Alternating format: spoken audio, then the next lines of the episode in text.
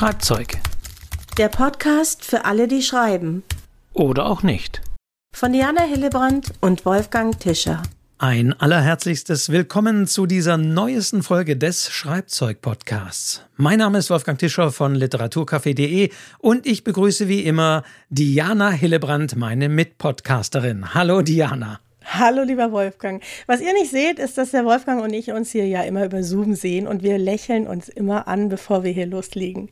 Schön, dich zu sehen, Wolfgang. Ja, das ist so alte Vertriebsschulung wie immer früher. Bevor man zum Telefon greift, jemanden anruft, erstmal lächeln. Lächeln. Egal, um was es geht. Und dann macht man ihn fertig. Genau, dann hat man gleich eine andere Herangehensweise, hat man gleich eine andere Stimme, ist man gleich ganz anders von der Einstellung her. Genau, so machen wir das auch. Aber insofern, nee, wir sind gut gelaunt. Ja. Wir haben heute auch ein super spaßiges Thema. Nein, wir werden heute, wir haben gedacht, wir müssen ja in diesem Podcast, wo es um Themen zum Schreiben aus der Buchwelt geht, mal wieder auf was Grundlegendes bringen. Und wir haben gesagt, was ist grundlegender, was ist substanzieller als was Juristisches? Und was wünschen sich viele Autorinnen und Autorinnen mehr als einen Verlagsvertrag? Denn dann ist es ja so echt, dann zählt es ja. Mhm. Also erst wenn dieses Dokument kommt, wenn man einen Vertrag aufsetzt, wenn man gegenseitig seine Rechte und Pflichten definiert in dieser Zusammenarbeit und wenn man da seine Unterschrift drunter gesetzt hat, wenn beide Seiten ihre Unterschrift drunter gesetzt haben, dann gilt es, dann zählt es. Ja, wobei natürlich müssen wir kurz ja auch an die Self-Publisher denken. Man muss ja nicht. Es gibt inzwischen viele andere Möglichkeiten zu veröffentlichen. In dieser Folge haben wir uns jetzt mal dafür entschieden, über Verträge zu sprechen, über Verlagsverträge zu sprechen. Und ich werde auch einiges aus dem Nähkästchen plaudern. So dieser, es ist schon ein besonderer Moment, wenn man diesen ersten Verlagsvertrag in den Händen hat. Ich kann mich da noch gut dran erinnern. Es ist sicherlich ein besonderer Moment. Also ich habe das manchmal auch miterlebt oder wenn Autorinnen und Autoren mir sagen, guck mal dir den Vertrag an. Und ich sage immer, ich bin kein Jurist, aber ich kann es mir trotzdem mal anschauen. Und mittlerweile hat man ja auch genügend Expertise. Ja, dann ist das schon was ganz Besonderes, weil die Leute kriegen dann schon irgendwie schweißige Finger. Jetzt zählt, jetzt hat man vielleicht im Vorfeld mit dem Verlag schon was ausgemacht und dieses und jenes. Oder der Verlag hat halt einfach nur gesagt, ja, wir würden gern und wir schicken Ihnen mal den Verlagsvertrag zu, weil der Vertrag kommt natürlich in der Regel zunächst mal vom Verlag. Man kriegt den vorgelegt. Ist nicht so, dass man sagt, ja, okay, du Verlag, du willst mein Manuskript drucken, hier ist mein Vertragsvorschlag für dich. So läuft es nicht. Nein, und der kommt, also ich habe mal kurz mal nachgedacht, aber es, bei mir ist es tatsächlich immer so gewesen, dass er tatsächlich per Post kommt. Ja, per Post, so in einem großen Umschlag, dann ist dieser Vertrag da drin. Und da gibt es etwas, was sich für mich dann sofort geändert hat, das mir jetzt auch nochmal bewusst geworden. Plötzlich mein Verleger, mein Verlag und die sagen, unsere Autorin. Plötzlich gibt es so Besitzansprüche, weißt du? Das, was aber schön ist. Ne? Du hast so einen Platz gefunden für dein Projekt, ein Zuhause für dein Buch und plötzlich spricht man auch von mein Verleger. Weil der gehört mir ja nicht. Ja, aber durch diesen Vertrag gehört er mir eben doch ein Stück weit und das ist schon was Besonderes. Aber eben nur erst nach der Unterzeichnung. Es kann durchaus sein, habe ich zumindest ja, dass man natürlich, beziehungsweise ist nicht so, sondern das empfehlen wir auch, dass man ja in Verhandlungen einsteigt und da ist natürlich der Punkt, da müssen wir jetzt auch mal drüber reden, dass natürlich auch viele sagen, boah, da kommt jetzt von, ich sag mal, vielleicht auch einem bedeuteren oder mittelgroßen Verlag so ein Vertrag und dann denkt man sich, ja, die haben ja auch Ahnung, die machen das ja mit vielen Autoren, das ist so deren Vertrag und was will ich da und ach, die Paragraphen, das wird schon alles in Ordnung sein. Ich will ja veröffentlichen und schreiben und alles andere wird schon passen und man unterschreibt dann ohne großartig drauf zu schauen. Das sollte nicht passieren, aber man ist sehr häufig, gerade bei neuen Autorinnen und Autoren, dann so in, ja, so eine Art Euphorie oder so eine Art von, naja, ich kann ja eh nichts machen oder bloß nichts machen. Wenn ich jetzt da anfange und sage, ja, können wir nicht an dem und dem Punkt das noch ein bisschen ändern oder das hätte ich gern anders, dass man vielleicht Angst hat, dass der Verlag dann sagt, ach so, nö, nö, das wollen wir nicht, nö, ach nö, dann vergessen Sie es, dann zerreißen Sie den Verlag, da brauchen wir nicht, gar nicht weitermachen. Nee, ja, das Verhandeln ist aber durchaus etwas, was empfohlen wird, und wir werden auf ein paar Dinge schauen. Aber wir müssen eine Warnung vor, vorab, oder was eigentlich immer notwendig bei juristischen Themen, Diana. Du ja, weißt es natürlich. Wir können keine juristischen Empfehlungen hier aussprechen. Wir sind keine Juristen, wir können nur aus unserer Praxis erzählen, aber wir können nicht wirklich ja, uns juristisch eigentlich äußern hier. Und selbst wenn wir hier einen Anwalt mit am Tisch hätten, dann würde der wahrscheinlich genauso sagen, das ist keine individuelle Beratung, was ich hier sage, das sind so Erfahrungen aus der Praxis. Aber, und das gilt immer, und das sage ich auch aus einem anderen Grunde ganz wichtig, bei juristischen Dingen, es gilt wirklich immer eurer Fall. Wenn ihr mit eurem Verlag, sag ich mal, noch Dinge aushandeln wollt oder sonst wie oder einen Rechtsanwalt konsultieren wollt oder Spezialanwalt das nochmal prüfen lassen wollt oder sonst wie. Wir werden gleich auch noch andere Wege sagen, wie man das machen kann. Aber es ist euer individueller Fall. Denn ich weiß ganz schnell, selbst wenn ich in Seminaren, man hat ja immer egal ob es jetzt Self-Publishing oder Papyrus Autor, man kommt dann immer um juristische Themen. Irgendwann geht es ums Impressum oder sonst wie. Oder Zitate, so ein Klassiker. Ich bin kein Jurist, aber ich weiß natürlich, was man bei Zitaten so in etwa darf und nicht darf. Als Beispiel. Aber es kommt dann immer sofort jemand sagt, ja, ich habe den Fall oder was ist wenn? Hm. Und deswegen sagen wir auch das, sage ich ganz deutlich, wenn ihr nach dieser Folge das jetzt hört, wir freuen uns immer über Rückmeldungen und über eure Reaktionen. Aber wir sind keine Juristen und wir können auch keine Beratung geben. Wenn ihr jetzt sagt, ja, ihr habt aber in einem Podcast gesagt und ich habe jetzt aber den Fall und könnt ihr vielleicht nicht doch mal schauen? Ich will ja, ich weiß, dass ihr keine Juristen seid, aber vielleicht könnt ihr. Nein, also bitte das nicht. Wenn ihr in eurem speziellen Fall vielleicht nach dieser Podcast-Folge feststellt, hm, in meinem Vertrag steht es anders oder, ah, weiß ich Schickt das an euren Rechtsanwalt oder sonst wie, aber nicht an uns. Wir werden und können keine juristischen Dinge im Detail prüfen. Genau. Ja, ich hatte damals eigentlich nur Glück, weil ich ja lange in einer Anwaltskanzlei gearbeitet hatte. Da hatte ich so ein bisschen Vorahnung und später übernehmen das dann ja auch Agenturen. Ne? Die kennen sich dann ja auch sehr gut aus mit den ganzen Verträgen. Die handeln das auch aus. Da muss man nicht mehr so ganz genau Bescheid wissen. Aber fangen wir doch mal am Anfang an, nämlich eigentlich bevor es diesen Vertrag gibt. Denn da spricht man eigentlich schon über alles, was da drin stehen sollte. So habe ich das auf jeden Fall immer erlebt. So sind auf jeden Fall Signale. Und du hast zwar gesagt, Diana, der kommt dann per Post, aber das ist oder kann ja in der Regel auch der Finale sein. Es kann ja durchaus sein, dass man digital schon mal eine Version zur Durchsicht bekommt, ob das soweit in Ordnung ist. Also ja, man sollte schon darüber sprechen und es sollte eigentlich nicht unbedingt eine große Überraschung geben, wenn der Vertrag vorliegt. Wobei, ja, man hat nicht über alle Details gesprochen, aber man sollte in etwa schon wissen, um was es geht. Und man sollte auf beiden Seiten natürlich auch ein gutes Gefühl haben, was auch den Vertrag und die Klauseln und die Rechte und Pflichten da angeht. Also auch das ist ganz wichtig, wenn man da irgendwo Magenschmerzen hat bei einer Passage, dann denke ich, ist es auch ganz wichtig, die anzusprechen oder sich das vielleicht nochmal erläutern zu lassen.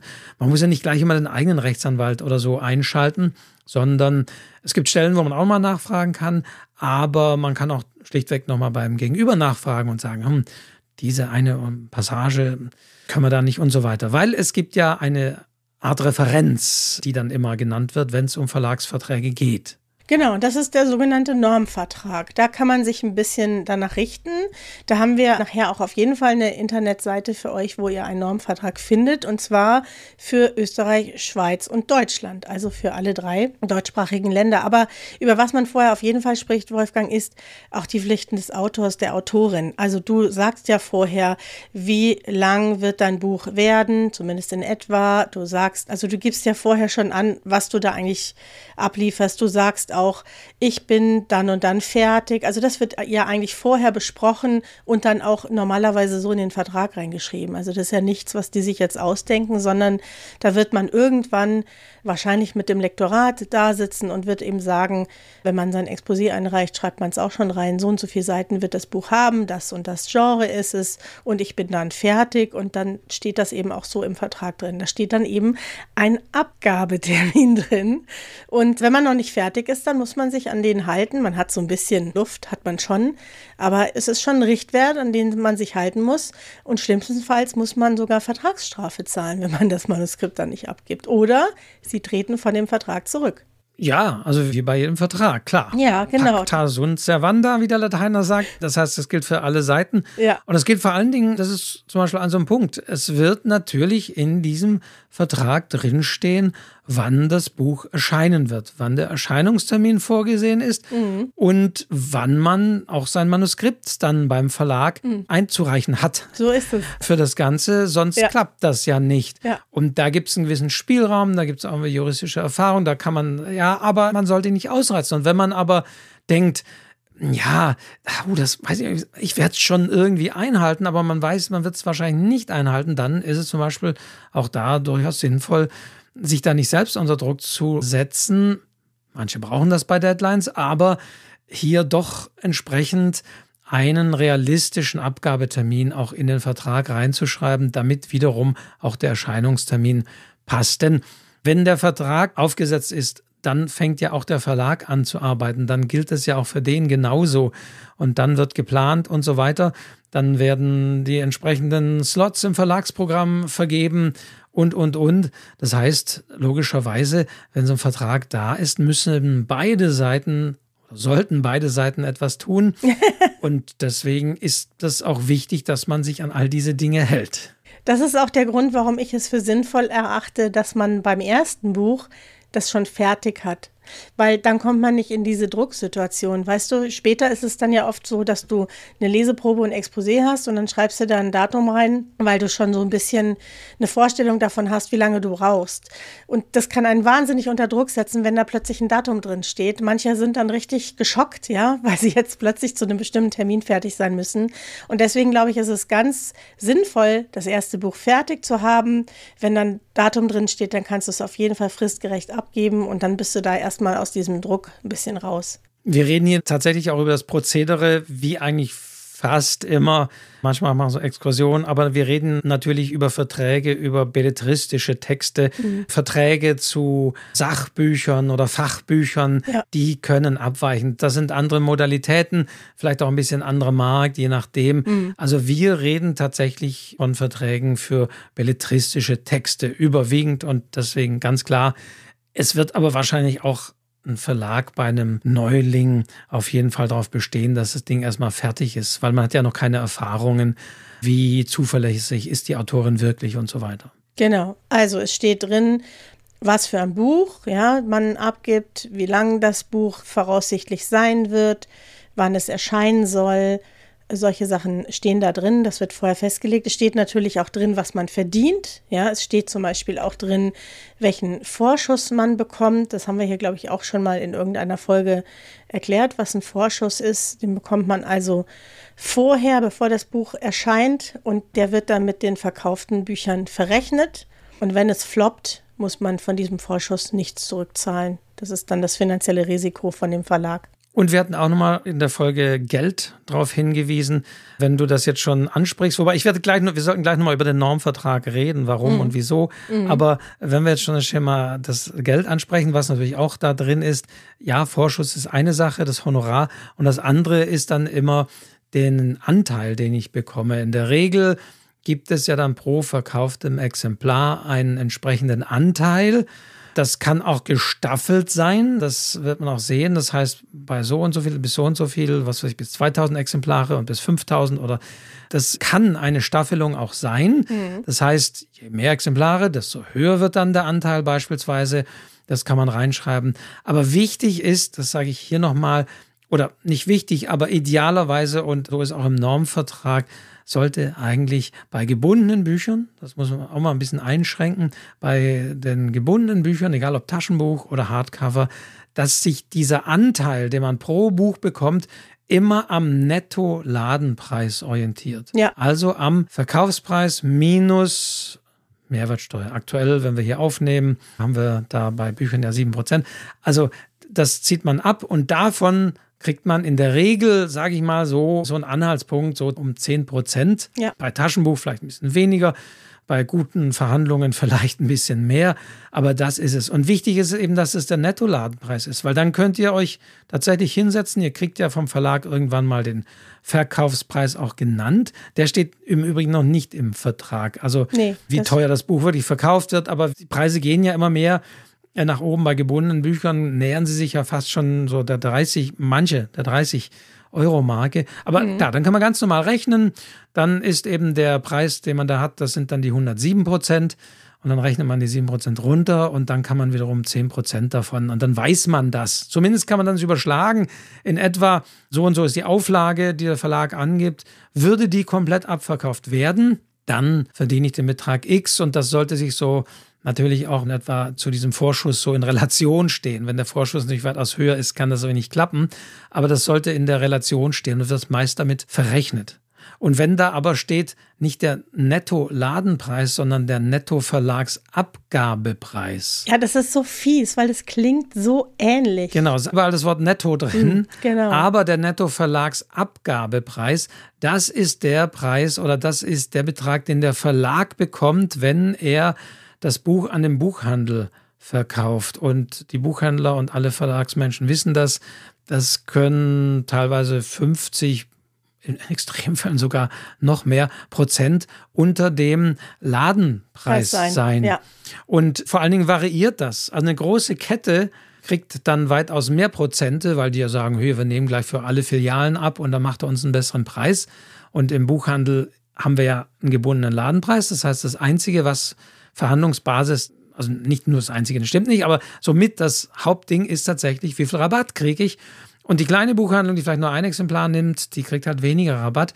Und da verdiene ich aber an diesem einzelnen Exemplar zwar mehr aufs Einzelexemplar gesehen.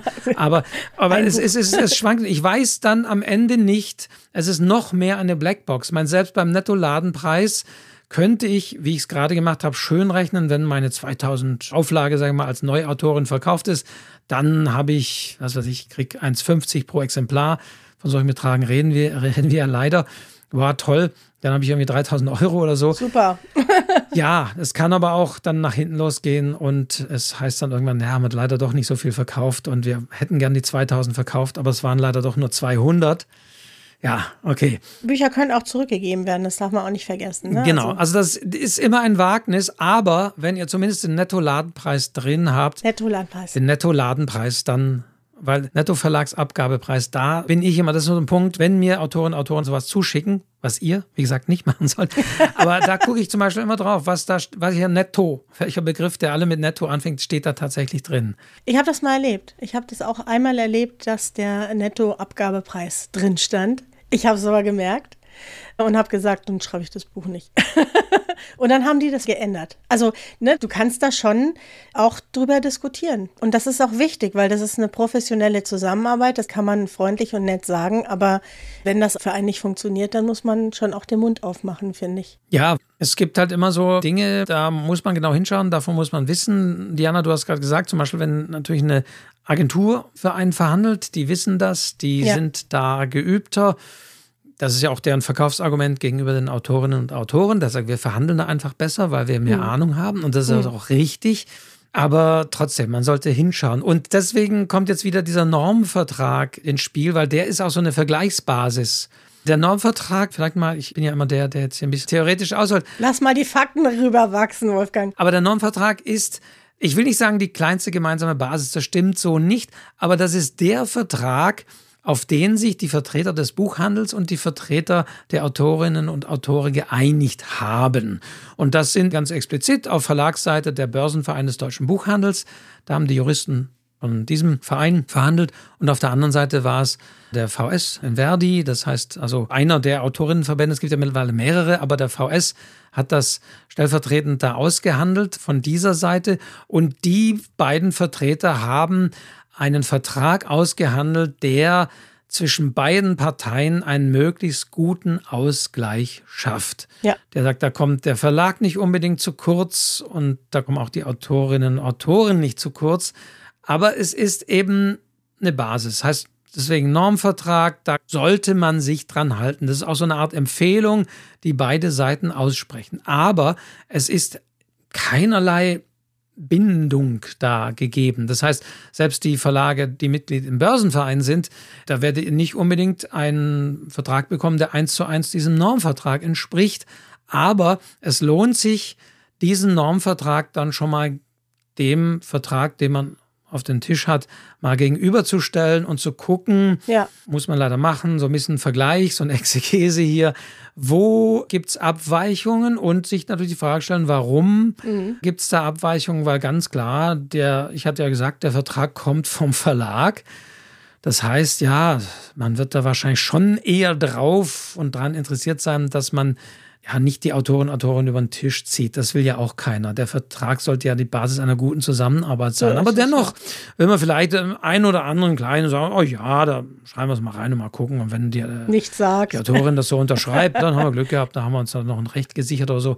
Ja, also deswegen ist dieser Normvertrag eben eine gute Vergleichsbasis. Und wenn ihr da Abweichungen vorstellt, dann könnt ihr zum Beispiel mal nachfragen, hm, im Normvertrag steht aber dieses und jenes. Jetzt bei Ihrem Vertrag, den ich vorliegen habe, steht an der Stelle das und das.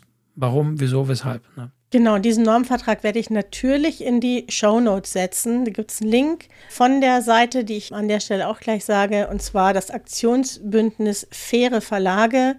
Da findet man Vorlagen, da findet man auch Hilfestellungen, wie man das bewerten kann und auch wie Verlage das bewerten. Es werden Begriffe erklärt. Man kann sogar Verträge prüfen lassen. Ja, also die werde ich euch auf jeden Fall in die Shownotes setzen und da findet ihr auch diese Normverträge. Und da kann man sich einfach mal einen ausdrucken. Ich habe das früher auch gemacht und sich das mal anschauen, was da so drin steht und das dann wirklich vergleichen mit dem, was man bekommt, weil theoretisch können die ja in diese Verträge schreiben, was sie wollen solange ihr das unterschreibt, dann ist es halt ein Vertrag, ja. Und das interessiert danach niemand mehr, ob das jetzt das ist, was ihr gewollt habt oder nicht. Deswegen ist es wichtig, sich das genau anzuschauen. Solange da nicht ganz schlimme und sittenwidrige Dinge stehen, ist es kein Problem. Und man muss ja. auch nochmal festhalten, gerade weil du dieses Aktionsbündnis erwähnst, das ja hm. sich ursprünglich auch gegen die sogenannten Zuschussverlage gewendet hat dass man solche Verträge, die gut klingen, auch von Zuschussverlagen bekommt. Und dann ist zum Beispiel der Zuschuss, den man zahlen muss, der steht halt dann nicht im Vertrag, sondern der steht in so einer gesonderten Abmachung und Vereinbarung. Mhm. Und das kann auch dann, weiß das von Juristen, das Trickreich oder das, das, das Schlimme sein, dass man dann leider mit einem dubiosen Verlag, der eben einen Zuschuss verlangt. Sie haben gesagt, also das, sag ich mal, ein Zuschussverlag heißt, die verlangen Geld vom Autor aus, oder, Autorin, aus welchen Begründungen auch immer, die wollen euch abzocken. Ich sage es einfach mal so.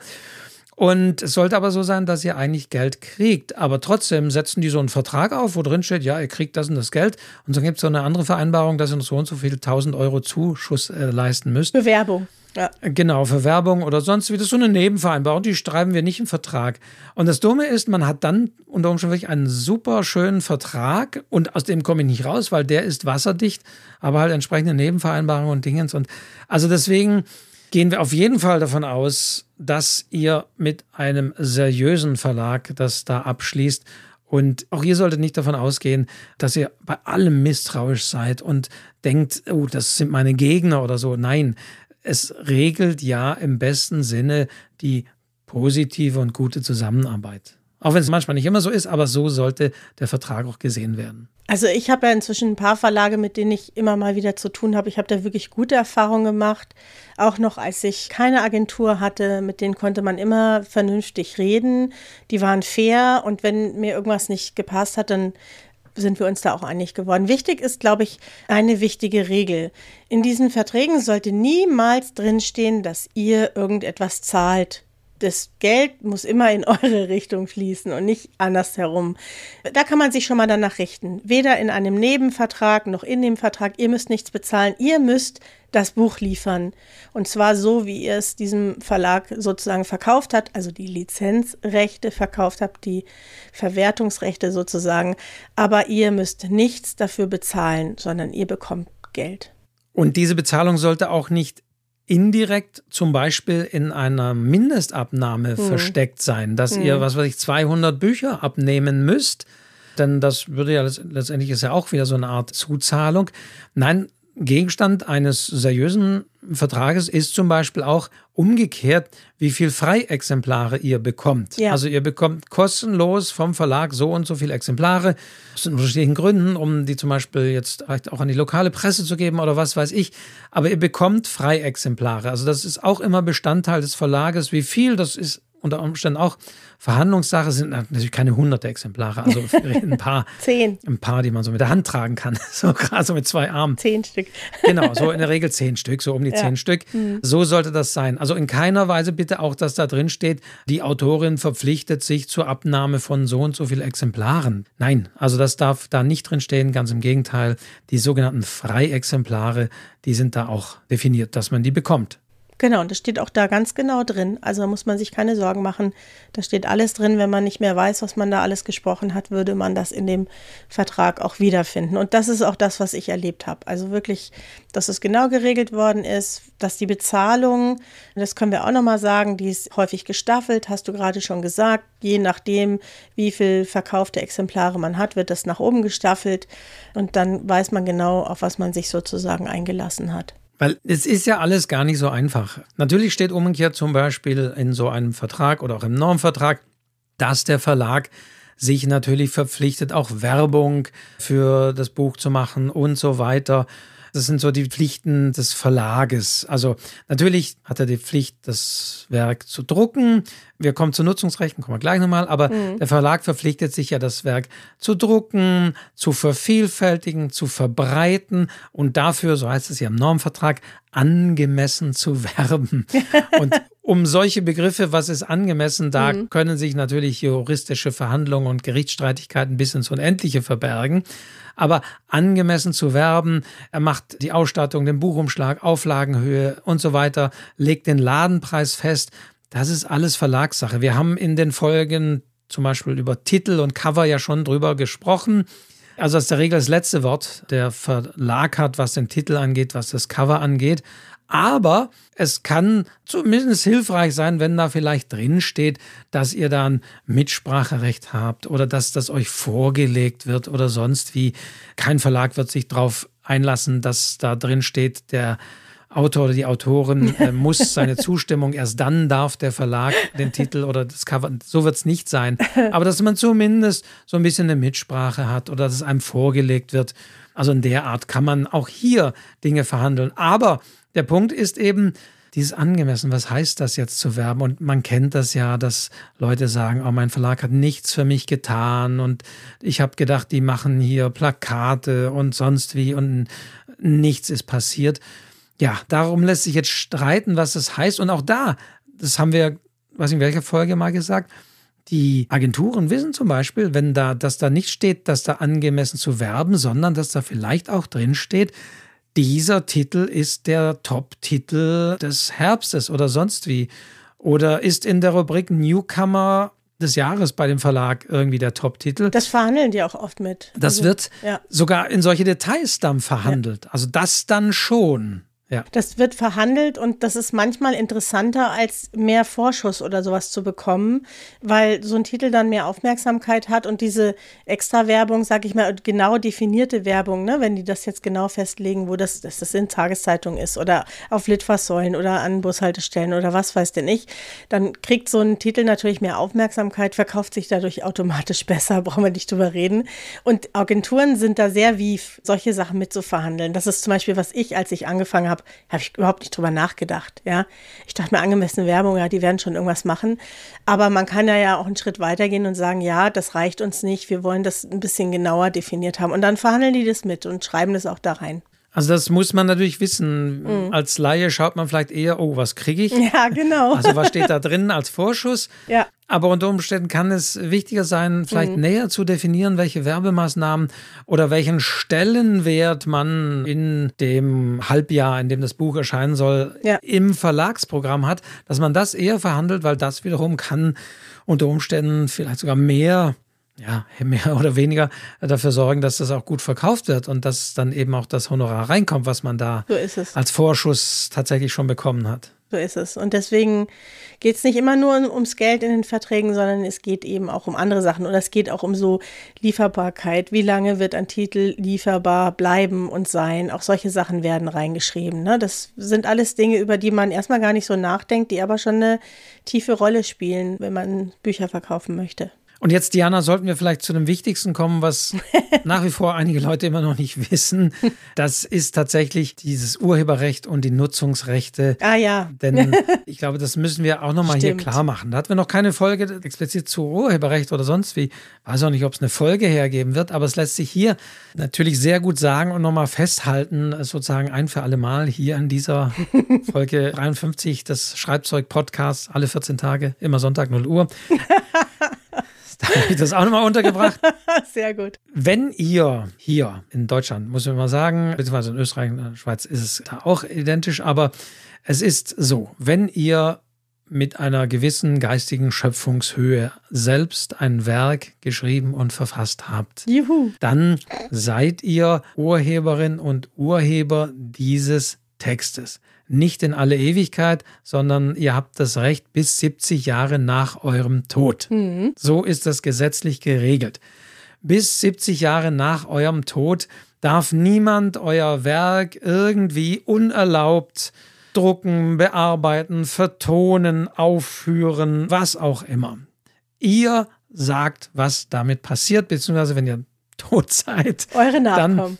dann sagen idealerweise eure Nachkommen, eure ja. Erben oder sonst wie, wer auch immer das ist, dann geht das an die und dann bestimmen die, was mit diesen Rechten passiert. Danach ist dann alles gemeinfrei, wie es so schön heißt.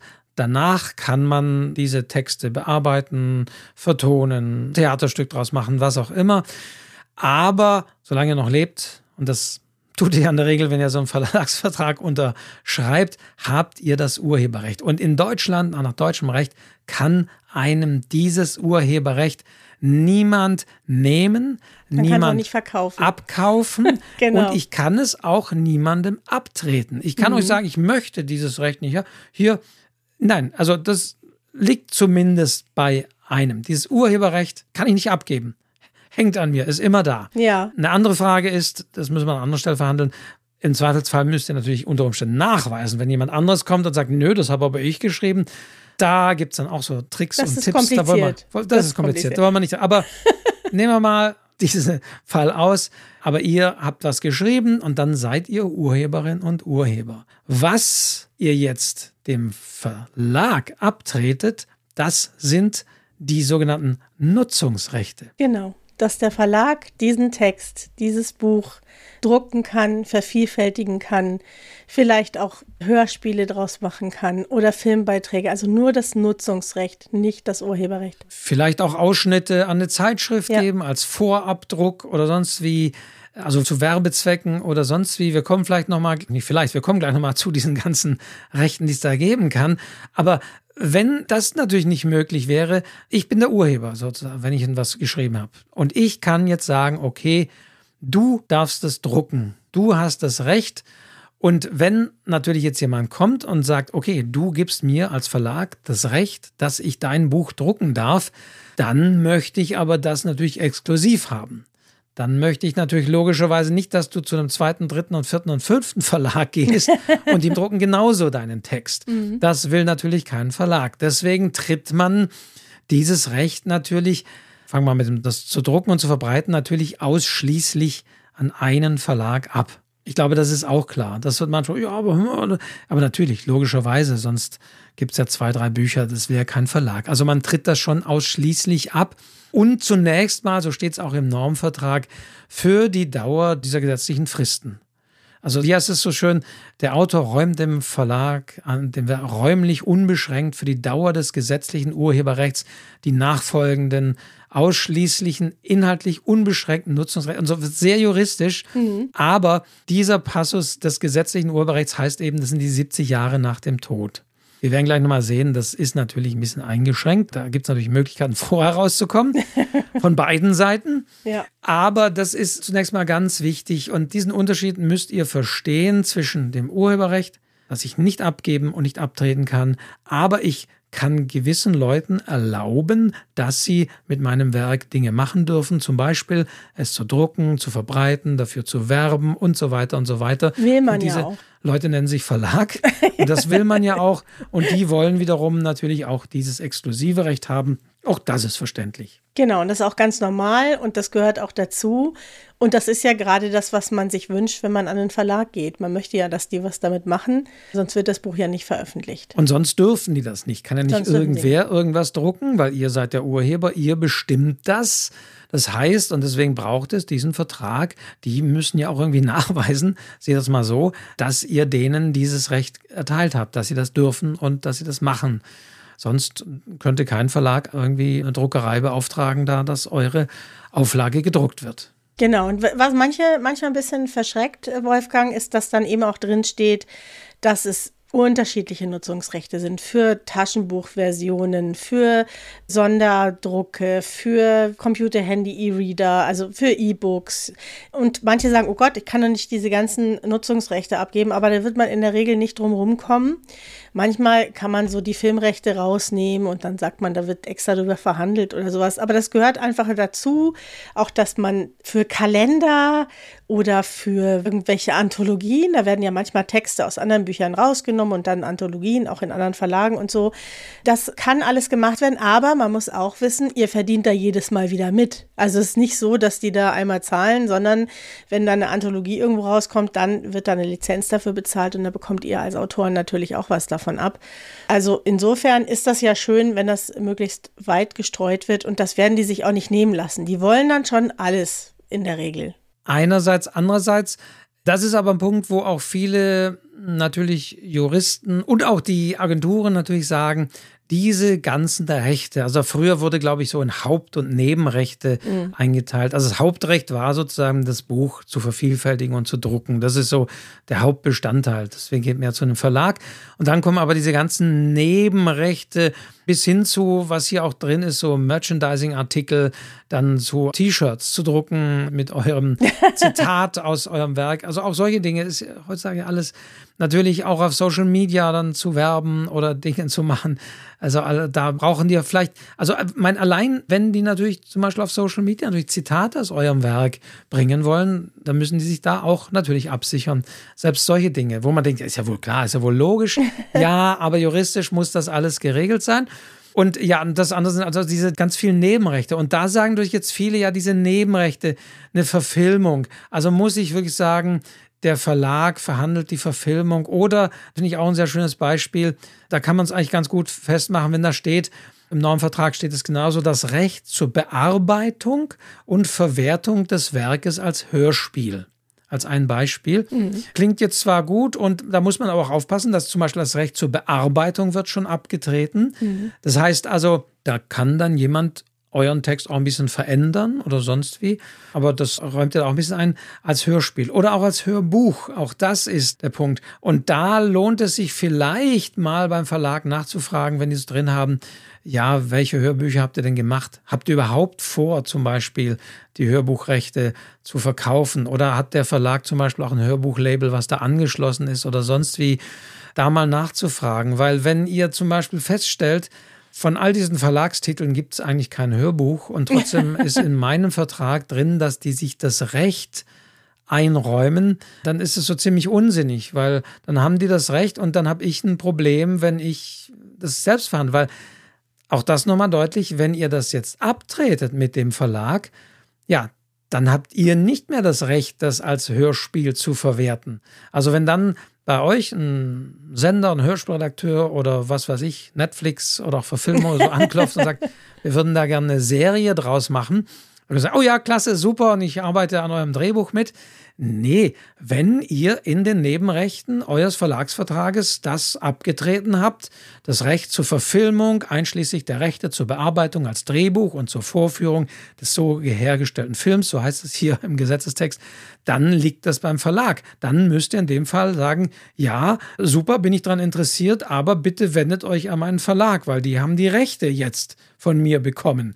Also deswegen muss man da schon ein bisschen aufpassen, gerade bei diesen Nebenrechten, ob da wirklich alles sinnvoll ist. Aber man kann da wirklich auch drüber reden. Also man kann wirklich auch solche Dinge explizit ansprechen. Man kann sagen in Absprache mit der Autorin oder man möchte Mitspracherecht oder sonst was. Also das ist jetzt nicht so, dass die da gegen alles sind. Habe ich so nicht erlebt. Also man muss einfach auf Augenhöhe miteinander reden. Das kennen die ja auch. Das sind die auch gewöhnt. Das ist überhaupt nicht schlimm. Also manchen fällt es so schwer, über solche Dinge zu sprechen. Aber das ist ja die Grundlage dieser Zusammenarbeit. Und lieber klärt man die Sachen eindeutig, als dass man sich dann später rumstreiten muss. Also ich habe da überhaupt keine Skrupel gehabt und habe sie auch nicht, solche Sachen anzusprechen. Deswegen bin ich ja nicht unfreundlich. Eigentlich bin ich nur professionell. Es macht einen viel professionelleren Eindruck, da auch mal was zu sagen oder einfach mal nachzufragen. Was heißt das denn genau? Oder können wir da nochmal drüber reden? Das machen die dann schon. Weißt du, die wollen einem ja eigentlich überhaupt nichts Böses. Das muss man auch nochmal sagen. So Verlage wollen eigentlich mit einem zusammenarbeiten. Die wollen das Buch, die finden das toll, die wollen das Buch verkaufen, die wollen es verbreiten, die wollen vor allen Dingen auch dran verdienen. Die haben überhaupt kein Interesse daran. Und die wollen auch noch ein nächstes Buch unter Umständen irgendwann mal machen. Ja, die wollen nach Möglichkeit auch eine längere Zusammenarbeit. Und das ist ja auch oft so, wenn du dann für einen Verlag schreibst, dann schreibst du meistens nicht nur ein Buch für die, sondern mehrere. Die wollen ja das bestmögliche Ergebnis letztendlich auch für beide. Also ich kriege zum Beispiel immer meine Titel gezeigt. Und wenn ich da absolut dagegen wäre, das ist einmal, glaube ich, vorgekommen, dann versuchen die auch eine Alternative zu finden. Also die wollen einen ja nicht verärgern. So ist es ja auch nicht. Der Eindruck entsteht manchmal so, ne, der böse Verlag, aber ich kann das überhaupt nicht bestätigen. Ich habe das so nicht erlebt. Also redet darüber, fragt nach und wie du immer so schön sagst, Diana, fragt nicht nach so in einem Duktus des Misstrauens und der Unterstellung und das sehe ich ja gar nicht ein. Hier schreiben Sie unter Punkt P, dass das Recht hier, das das Warum, das, nee, sondern ich habe da gelesen, was, was heißt das genau? Können Sie mir das erläutern, damit ich es vielleicht ein bisschen besser verstehe? Ja, ganz klar, dann sollte und wird man das auch machen. Das machen die auch. Oft bieten sie dann auch an, dass man auch daran was ändern kann. Ja, die kleben auch nicht an jedem Nebenrecht und nicht an jeder Formulierung. Also die sind da schon auch, die kommen einem da auch entgegen. So ist es nicht, ja. Also manchmal hat man so den Eindruck, dass die einen da über den Tisch ziehen wollen, aber das Gegenteil ist der Fall. Die wollen das Gegenteil. Die wollen eigentlich für alle das Beste und wollen natürlich dran verdienen, aber am besten auf eine langfristige, gute Zusammenarbeit. Ich kann mir natürlich vorstellen, dass jetzt ja eine Zuhörerin oder ein Zuhörer vielleicht sagt, ja, aber nee, bei mir war das ganz anders und es war schrecklich und dann ja, also solche Fälle kommen natürlich auch immer vor, dass aus welchen Gründen auch immer die Zusammenarbeit nicht so doll ist. Liegt vielleicht auch nicht immer beim Verlag. Deswegen sage ich immer, wenn ihr von solchen Dingen hört, ja, seid ein bisschen ja, kann sein, dass es auch andere Gründe hat, warum das da knirschte oder sonst wie, wenn er irgendwo drüber lest, dass sich jemand bitter beschwert und sagt Verlage und überhaupt sind die Letzten.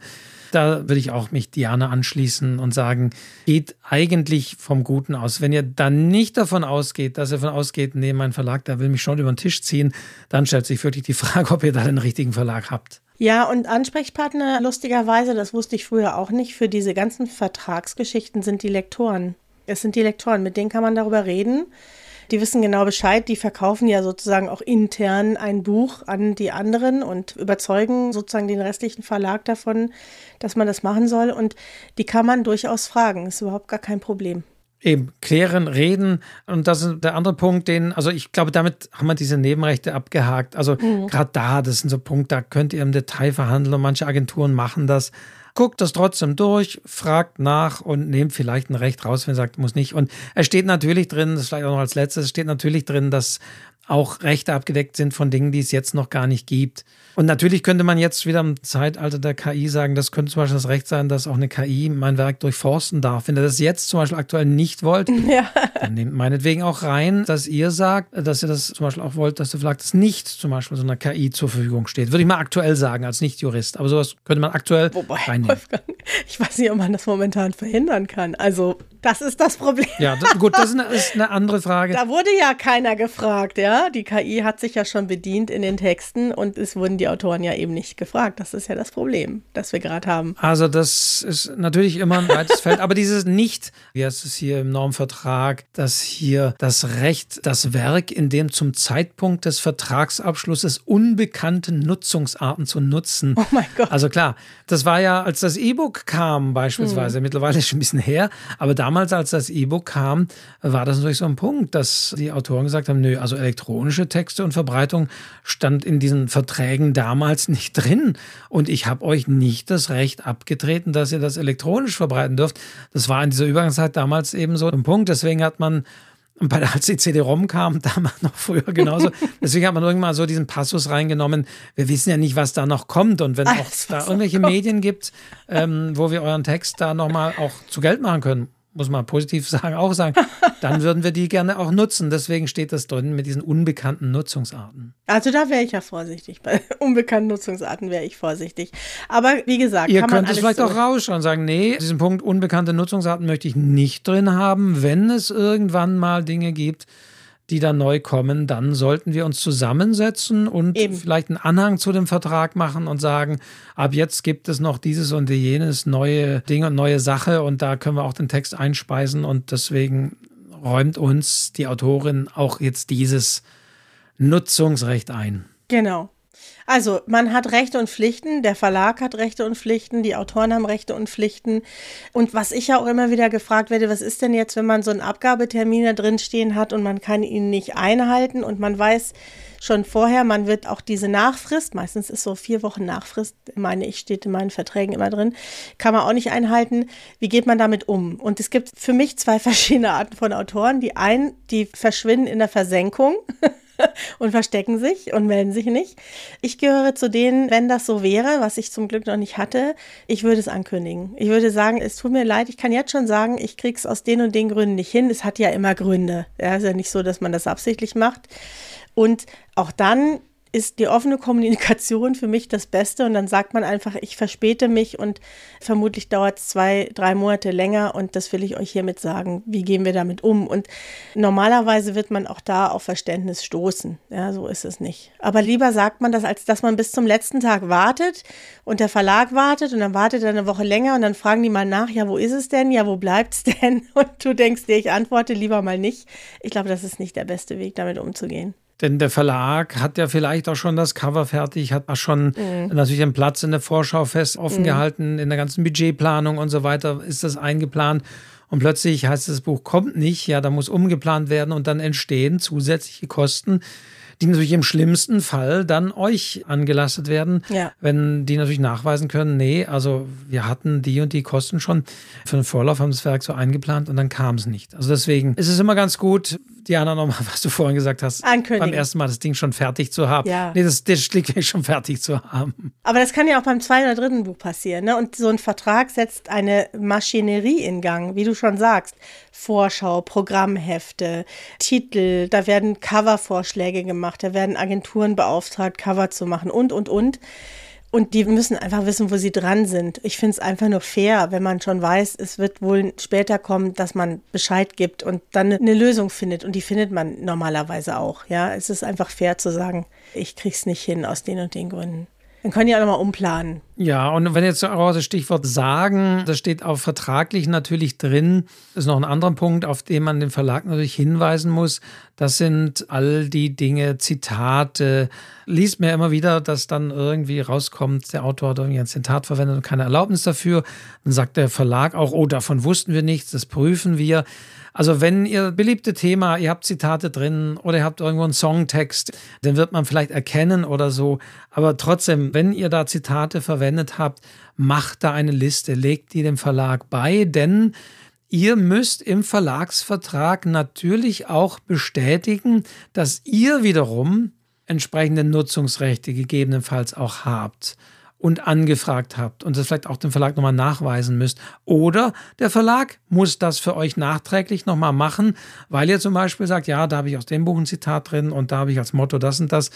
Dann klärt gegebenenfalls der Verlag das auch ab. Aber die müssen wissen, an der und der Stelle ist noch zu klären, da hat der Autor sich das Nutzungsrecht nicht eingeholt. Also es das heißt hier im Punkt 3 des Normvertrages, jetzt hier ist nochmal der Autor, das heißt nach wie vor der Autor im Normvertrag, der Autor versichert, dass er allein berechtigt ist, über die urheberrechtlichen Nutzungsrechte an seinem Werk zu verfügen und dass er bisher keine der und so weiter, also dass er weder Bilder und andere, dass er da keine Rechte von Dritten verletzt werden.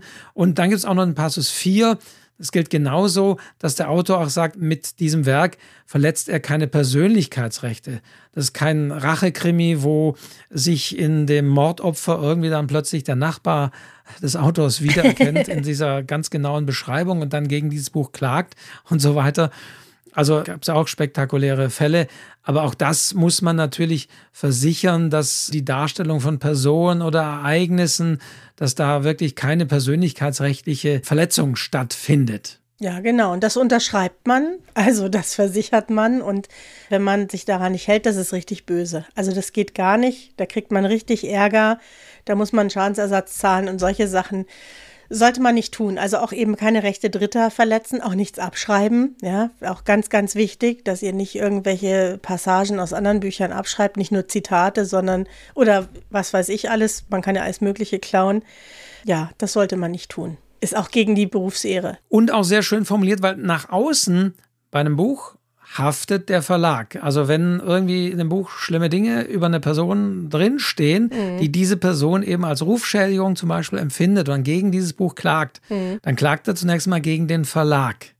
Und dann heißt es in diesem Punkt 4 des Normvertrages so schön, nur wenn der Autor dieser Vertragspflicht in vollem Umfang nach bestem Wissen und Gewissen genügt hat, trägt der Verlag alle Kosten einer eventuell erforderlichen Rechtsverteidigung. Ja. Wird der Autor wegen solcher Verletzungen in Anspruch genommen, sichert ihm der Verlag seine Unterstützung zu, wie auch der Autor bei der Abwehr solcher Ansprüche gegen den Verlag mitwirkt. Mhm. Also dann steht man noch gemeinsam das durch, wenn es da trotz bestem Wissen und Gewissen zu irgendwelchen Problemen kommt, dann finde ich sehr schön. Dann heißt es ja auch, dann steht man sozusagen auch dann Seite an Seite diesen Rechtsstreit durch und der Verlag sichert da auch zu auf der Seite des Autors wahrscheinlich auch der Autorin zu stehen und sagen, dann halten wir es auch gemeinsam dann da durch. Genau, das sind so diese ganzen juristischen Klauseln, die können einen ein bisschen erschrecken, aber ich möchte noch mal sagen, dass es schon auch ein sehr erhebender Moment ist. Ich meine, mich zu erinnern, dass durch diesen ersten Vertrag ich mich auch so richtig als Autorin gefühlt habe. Da hatte ich so das Gefühl, jetzt hat das Ganze so eine Rechtfertigung. Du, jetzt gibt es einen Vertrag. Wir in Deutschland sind ja manchmal so. Und jetzt bin ich wirklich Autorin. Da steht dann ja auch, ne?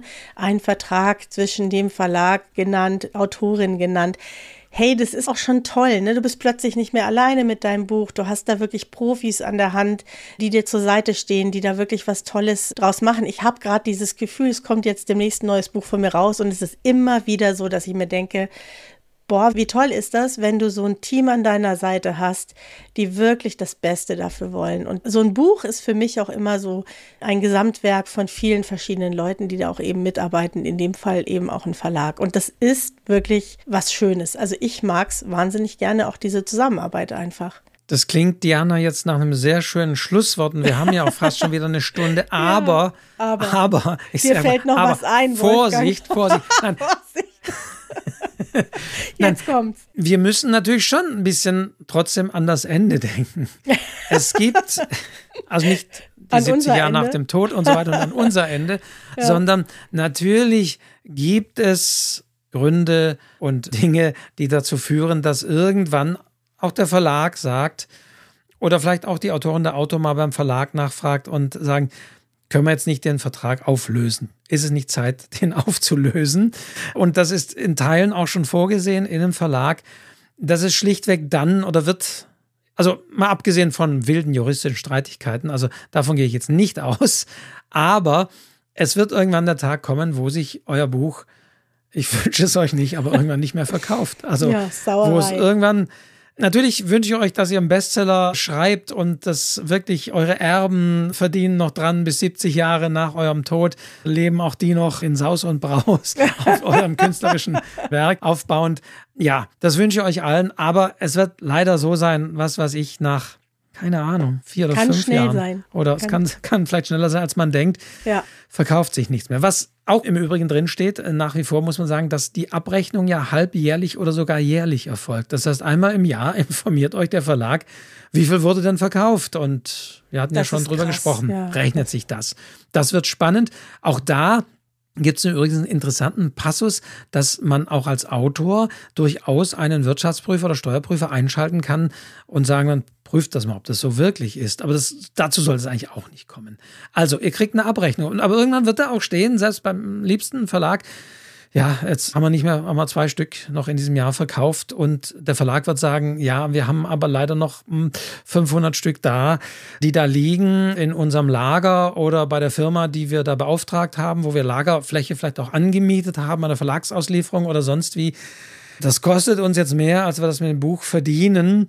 Und jetzt ist es leider so, nee, also Willst du die 500 Stück haben, kannst du uns jetzt noch abkaufen, aber wir werden die nicht mehr verkaufen. Wir werden die schlichtweg, ja. Wegschmeißen. Wegschmeißen. Das ist hart, ne? Das heißt Makulierung, heißt es so schön. Bücher wegschmeißen. Verramschung ist, ist es schlimmer, aber Makulierung heißt es so, Bücher wegschmeißen, vernichten, weil das Lagern, das Pflegen, das Abstauben ist einfach zu teuer zu dem, was das Buch irgendwann noch bringt. Ja, manchmal werden sie auch reduziert. Ja. Ne? Da wird der Preis reduziert, dann versucht man so noch was abzuverkaufen. Also der gebundene Ladenpreis wird dann aufgehoben. Genau. Dann landet es halt auch da wieder Ramschtische. Eine Ramschkiste bei, bei einer Buchhandlung vielleicht noch, wenn man Glück hat. Mhm. Aber es wird in der Regel, der Verlag sagt, nö, wir verkaufen nichts mehr wir haben 500 Stück, willst du die uns abkaufen? Die kriegst du zu einem wahnsinnig günstigen, ja. da geben wir dir 60 Prozent Rabatt oder sonst wie, kannst du die uns abkaufen. Da sollte man nicht unbedingt sagen, oh ja, her damit, stelle ich bei mir in den Keller. 500 Bücher. Weil, wenn der Verlag die jetzt schon nicht mehr verkauft hat und so, wird es schwierig. Und das ist aber ein ganz schlimmer Prozess, weil in dem Moment heißt es, keiner will mein Buch mehr wirklich lesen, verkauft sich nicht mehr. Da kann man nach vier oder fünf Jahren auch nicht kommen und sagen, mach doch nochmal richtig Werbung. das ist dann einfach passiert. Die Verlage denken in Halbjahren und irgendwann ist ein Buch, läuft es vielleicht noch ganz gut und dann aber irgendwann nicht mehr. Also deswegen ist diese sogenannte Verramschung oder Makulierung in diesem Normvertrag schon drin. Das heißt, wenn in zwei aufeinanderfolgenden Kalenderjahren unter und dann kann man das einsetzen, so und so viele Exemplare pro Jahr. Wenn die nicht mehr verkauft werden, dann wird es halt verramscht. Und dann, ja. Ja, es gehört dazu, Wolfgang. Das gehört dazu. Man muss auch verstehen, dass sie Platz wegnehmen und dass die Leute natürlich auch eher aktuelle Bücher kaufen. Das kennen wir alle von uns selbst. Ja, es sei denn, ist es ein super Klassiker geworden und es ist sowas ähnliches wie Lotto spielen. Also insofern, ich habe das auch schon erlebt. Es tut immer ein bisschen weh. Ich kaufe dann immer ein paar ab. Ja, ich lege mir ein paar hier zu Hause hin für die Leute, die sagen, ach, ich schreibe die Autorin mal an, vielleicht hat die noch ein signiertes Exemplar. Da gibt es immer so ein paar Restbestände bei mir hier, aber nicht viele, also nicht 500, um Gottes Willen. ja. Und man muss da loslassen. Man muss loslassen und ich finde immer nach vorne schauen. Nach dem Buch ist vor dem Buch und das ist nun mal der Lauf der Dinge. Wir können nicht alles aufheben und wenn wir Autoren sind, dann schreiben wir auch weitere Bücher. Also insofern, das gehört dazu blutet ein bisschen das Herz. Sie rufen dann auch immer ganz rührselig an. Also ich habe das schon erlebt, dann rufen die an und sagen, ja, also wir müssen Ihnen jetzt leider sagen, das Buch ist jetzt dann ne, weg und so. Und das ist halt so. Ja, loslassen, wie wenn man Kinder loslässt. So fühlt sich das an und dann denkt man sich, gut, wir hatten eine schöne Zeit zusammen und eine gute Zeit zusammen. Ich habe mich weiterentwickelt, mein Schreiben hat sich weiterentwickelt, ich habe neue Ideen also auf ins neue Buch. Das ist das Einzige, was hilft. Und es gilt ja auch für dieses eine Buch. Kann ja sein, dass ja. man trotzdem wieder einen Vertrag findet. Also man hat Klar. ja immer pro Buch einen Vertrag, das heißt, kann. Ja. Und dann fallen diese Nutzungsrechte in der Regel ja auch wieder an einen zurück. Umgekehrt, wenn ein Verlag das nicht macht und wenn man aber feststellt, da tut sich nichts mehr, was ist denn da los? Mhm. Ich würde gern, was weiß ich, jetzt selbst das Ganze nochmal als E-Book rausgeben oder sonst wie ich hätte gern die Rechte zurück. Das darf ich an dem Moment ja nicht. Ich habe sie ja dem Verlag übertragen. Umgekehrt könnte man genauso nachfragen und sagen, können wir nicht jetzt das beenden und könnt ihr nicht diese Rechte wieder an mich zurückgeben? Also das ist genauso. Also man tritt die zwar laut Vertrag zunächst mal für diese gesetzliche Frist ab, 70 Jahre nach dem Tod, heißt aber letztendlich, wenn das sich nicht mehr verkauft, dann sagt die eine oder andere Seite, können wir das dann nicht beenden. Und es gab einen Punkt, aber das ist mittlerweile auch eingebunden, auch da, als das E-Book kam, habe ich gerade so schön bildlich gesagt, die 500 Exemplare, die stehen da, die kosten Geld und müssen abgestaubt werden. Bei einem E-Book ist das ja nicht mehr der Fall. Da ist Festplattenplatz kostet ja nichts. Und insofern war da dann das Problem, ja, so ein E-Book ist ja quasi immer bis in alle Ewigkeit lieferbar. Ist ja nur eine Datei. Die kann ja nicht mal mehr vergriffen sein. Also das war ein Problem. Mittlerweile ist aber auch das gelöst, dass auch hier in der Regel man in den Vertrag reinschreibt, dass genauso innerhalb der und der Zeit auch die digitalen Exemplare nicht mehr verkaufen, dass man dann genauso mal miteinander spricht und eventuell sagt, ja, okay, E-Book haben jetzt zwei Exemplare verkauft in diesem Halbjahr. Das, ja, da geht das Recht an dich zurück und dann kann man vielleicht selbst nochmal was machen oder tun. Aber das war noch so ein Haken, aber das ist jetzt mit diesem Normvertrag, der von, glaube 2014 ist, ist die aktuelle Fassung. Ja. Da sind solche Dinge jetzt eingebaut gewesen. Also ja, das ist aber der Punkt, wie es sozusagen enden kann, wenn nicht 70 Jahre nach eurem Tod, sondern wenn schlichtweg nichts mehr verkauft wird, dass man dann auch miteinander redet und entsprechend den Verlagsvertrag auflöst und dann fallen die Nutzungsrechte wieder an euch zurück. Das kennt man ja auch.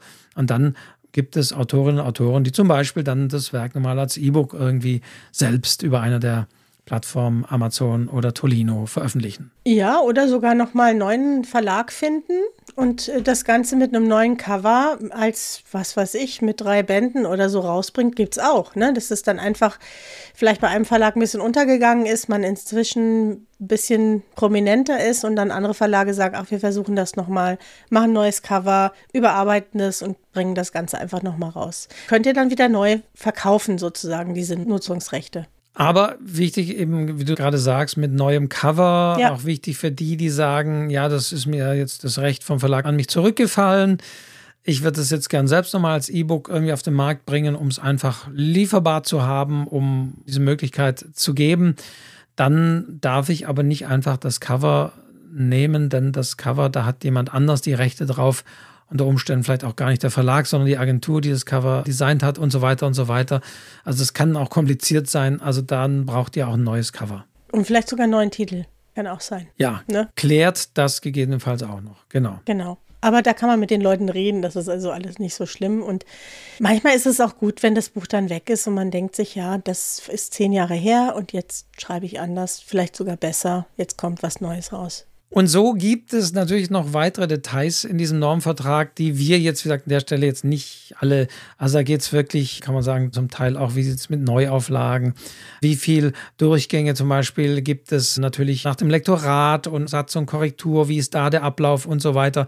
Also auch da will der Verlag natürlich nicht, dass, was weiß ich, die Autorin ständig sagt, oh, habe nochmal einen Fehler gefunden, oh, können wir nochmal durch, oh je, und ich möchte das dritte Kapitel nochmal umschreiben und das fünfte Kapitel war eh nicht so doll, könnten wir das nicht nochmal. Ja, also es soll ja dann irgendwann auch fertig werden, deswegen ist auch eigentlich das so ein bisschen definiert, dass man natürlich als Autorin, als Autor nochmal entsprechend die sogenannten Fahnen bekommt zum Durchlesen, Korrekturlesen, nochmal drüber schauen, aber irgendwann ist auch mal gut. Allerdings. Und dann hat der Verlag das letzte Wort und sagt so, und jetzt Kommt's. geht das Ding in Druck. Genau. Weil nimmt der Autor Änderungen im fertigen Satz vor, so hat er die dadurch entstehenden Mehrkosten, berechnet nach dem Selbstkostenpreis des Verlags, insoweit zu tragen, als sie 10% der Satzkosten übersteigen. Also hier wird, wie gesagt, so, wenn es teuer wird, wenn du nachträglich noch sagst, ich würde gerne was umschreiben, da muss aber auch selber für zahlen. Du, aber das gibt's. Ich habe das schon gehört. Ich habe schon von Lektoren gehört, dass es Autoren gibt, die das machen und die dann nochmal alles über Bord werfen wollen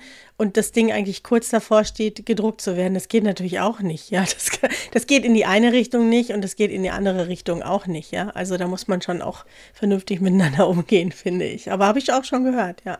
Also ich denke, da das ist ein bisschen juristisch, aber wenn man sich zum Beispiel diesen Normvertrag durchschaut, es ist schon klar, worum es da geht und es wird eben auch klar, beide Seiten haben ihre Rechte und Pflichten, beide Seiten sollten die einhalten und für beide Seiten ist so ein bisschen etwa angedeutet, was es bedeutet, wenn sie die nicht einhalten. Aber wie du so schön sagst, Diana, wir sind ja alle nette Menschen und wir wollen ja alle einen guten Umgang miteinander und man will ja auch eine Wertschätzung als Autorin, als Autor erfahren. Umgekehrt will der Verlag ja auch angenehm und reibungsfrei mit einer Autorin, mit einem Autor zusammenarbeiten. Also man will auf allen Seiten eigentlich nur das Beste. Davon gehen wir jetzt hier aus. Genau so ist es. Und in den Show Notes findet ihr eben nochmal die Links, auch nochmal die Links auf die Seite von diesem Aktionsbündnis Faire Verlage. Da könnt ihr euch einlesen. Das ist wirklich sehr, sehr übersichtlich gemacht. Da kann man sich gut informieren und da könnt ihr euch wirklich einen Eindruck machen. was mir auch gut gefällt, ist es nicht nur Deutschland, sondern Österreich und die Schweiz. Wird ja auch immer mal wieder gesagt, dass wir da mehr dazu sagen sollen. In dem Fall ist es so, dass da eben drei Verträge auch vorgestellt werden. Genau, es gibt natürlich logischerweise Abweichungen. Manchmal ist auch der Verlagsmarkt so ein bisschen anders wie in Österreich und so weiter. Oder es gibt wie in der Schweiz keine Preisbindung. Also klar, da gibt es auch juristisch, urheberrechtlich oder nutzungsrechtlich ein bisschen Abweichungen. Deswegen gibt es für jede dieser Länder in diesem, ich sag mal, deutschsprachigen Bereich auch eigene Klauseln. Und ja, das vielleicht nochmal, wer Verträge prüfen will, da kann man dafür werben, mache ich jetzt mal so pauschal, weiß nicht für eine speziell, aber werdet unter Umständen Mitglied in irgendeiner Autoren- oder Autorinnenvereinigung. Mhm. Das kann teilweise auch das, wenn es gar nicht im Verlags, aber vielleicht Dinge auch wie der Self-Publisher-Verband sein. Da hat man zwar nicht mit Verlagen zu tun, aber auch da hat man juristische Beratung mit drin. Und es gilt eben auch für den VS. Guckt, wenn ihr, also würde ich da empfehlen, wenn ihr vorhabt, was sich ja auch lohnt, Mitglied einer Autorin Autorinnen, Autorenvereinigungen zu werden, muss nicht der VS sein, es gibt noch ein paar mehr, dann guckt, ist da zum Beispiel eine Rechtsberatung mit drin, wenn ihr da in diesem Verein seid, wenn ihr da beitretet, das ist immer gut. Ist so wie beim ADAC, wo man vielleicht irgendwie noch Rechtsberatung oder, oder, Rechts, also das ist immer gut, wenn so eine Rechtsberatung, wenn es da einen Juristen gibt, die sind meist ein bisschen überlastet, muss man auch sagen, da hat man vielleicht nicht ganz so eine schnelle Antwort, aber wenn es in diesen Vereinen einen Juristen gibt, der auch zum Beispiel solche Sachen mal für euch ein bisschen prüft und sagt, da und da geht's lang. Oder aber es gibt beim VS wiederum, wenn man da Mitglied ist, dieses Mediafon. Dort kann man anrufen und kriegt auch eine telefonische Beratung. Wie gesagt, vielleicht ein bisschen immer mit der Einschränkung, dass die sagen, ja, im Einzelfall wir würden Ihnen dies und jenes empfehlen, aber wenn Sie es genau wissen wollen, dann müssen Sie sich natürlich einen Rechtsanwalt suchen. Aber das sind so Ansatzpunkte, wo man eine Unterstützung bekommt, wenn man, wie gesagt, eine Autorenvereinigung beitritt, dass man da eine Rechtsberatung mit drin hat und sowas prüfen lassen kann. Oder sagt dieses Mediafon beim VS bzw. bei Verdi, wären meine Tipps. Oder die genannte Website dieser Verlagsinitiative, wo man auch so schon mal viele Infos findet. Ja. Genau, der VS, Verband Deutscher Schriftsteller, kurz VS. Und es gibt auch den BVJA, dem Bundesverband Junge Autoren. Auch das schreibe ich in die Show Notes rein. Dann habt ihr da einen Link und könnt euch auf den Webseiten noch ein bisschen umschauen. Aber wie gesagt, wenn ihr jetzt sagt, ja, oh, jetzt habt ihr das nicht angesprochen, weil ich habe ja den Fall, in meinem Vertrag steht dieses und jenes drin. Wir können euch da nicht beraten. Wir sind gar keine Rechtsanwälte und selbst Rechtsanwälte haben ja auch noch sozusagen ihre Meinung. Im Zweifelsfall wenn es zu einer gerichtlichen Streitigkeit kommt, entscheidet ein Richter das Ganze. Also da müsst ihr euch, wenn ihr jetzt wirklich euch von eurem Verlag hintergangen seht oder fühlt oder sonst wie, dann hilft halt alles nichts. Dann müsst ihr euch natürlich einen Rechtsanwalt oder Rechtsanwältin suchen, die sich idealerweise natürlich auf urheberrechtliche Dinge spezialisiert hat. Ich würde jetzt keinen Rechtsanwalt nehmen, der jetzt irgendwie für Familienrecht oder sonst wie.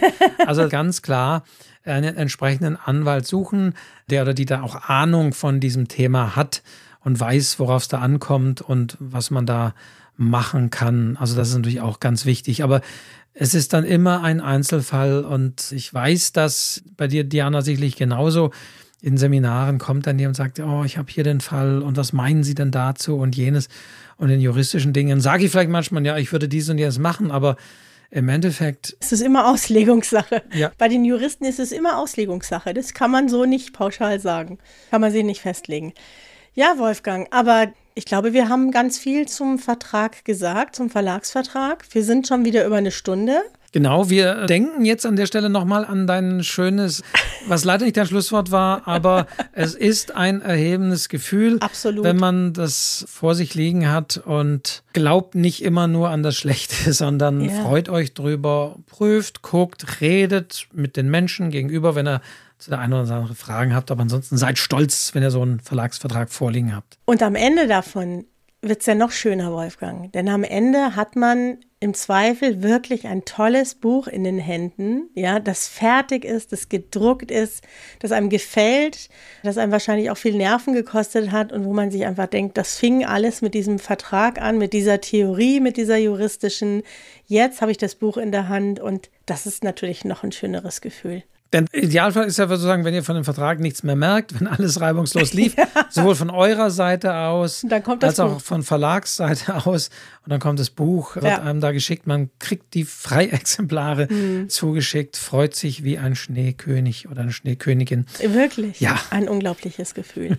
Kann ich nicht anders. Und zwar immer wieder. Das ist immer wieder ein tolles Gefühl. So wie mit dir hier zu reden, Wolfgang, das ist auch immer wieder ein sehr schönes Gefühl. Spaß hat's gemacht. Genau, wir danken euch wieder fürs Zuhören und hoffen, dass ihr auch bei diesem juristischen Thema dabei geblieben seid. Diesen mhm. Podcast gibt es immer alle 14 Tage, sonntags 0 Uhr. Wie immer sagen wir, wir wissen noch nicht, was wir machen in der nächsten Folge in 14 Tagen. Das werden wir jetzt hier noch aushandeln. Genau. Aber es geht natürlich immer um ein Schreib- oder Buchthema. Mal gucken, was da noch offen ist. Und es gilt natürlich auch immer, wir freuen uns über eure Rückmeldungen, Feedback, vielleicht auch eure Erfahrungen. Also das ist ja schon spannend, auch wenn es da irgendwas ganz Exotisches gab, vielleicht die abartigste, abgefahrenste juristische Klausel in einem Verlagsvertrag. Gerne her damit, gerne auch anonym oder sonst wie. Es ist natürlich schon spannend zu erfahren, was es da alles gibt. Also Rückmeldungen auch generell zu diesem Podcast, Themenvorschläge, Anmerkungen, das gerne. Also auch wenn ich sage, bitte schickt euch nicht uns eure Verträge, freuen wir uns dennoch über eure Rückmeldungen, über eure Mails, Kommentare unter schreibzeug-podcast.de, Bewertungen auf den Podcast-Portalen, Sternchen, Herzchen, Plüsschen, was es da alles gibt, je nach Portal. Also auch da helft ihr uns und helft ihr Leuten, die sich für das Thema dieses Podcasts interessieren. Gut, damit soll es das für heute gewesen sein, lieber Wolfgang. Und wie immer reden wir nicht viel am Ende, sondern wir sagen einfach nur Ciao. Ciao.